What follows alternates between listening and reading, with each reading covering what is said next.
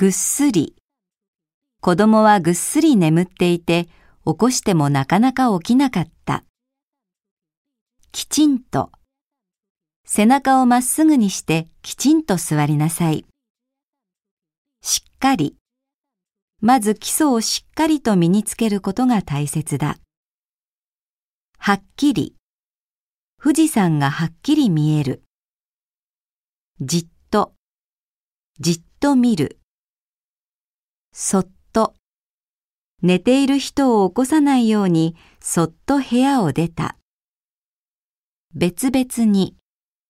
チョコレートとクッキーは別々に包んでください。それぞれ。みんなはそれぞれ意見を言った。互いに。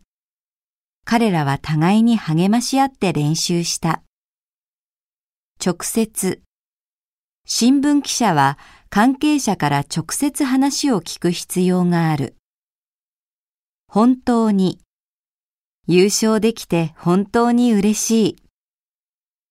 必ず。この書類は明日必ず出してください。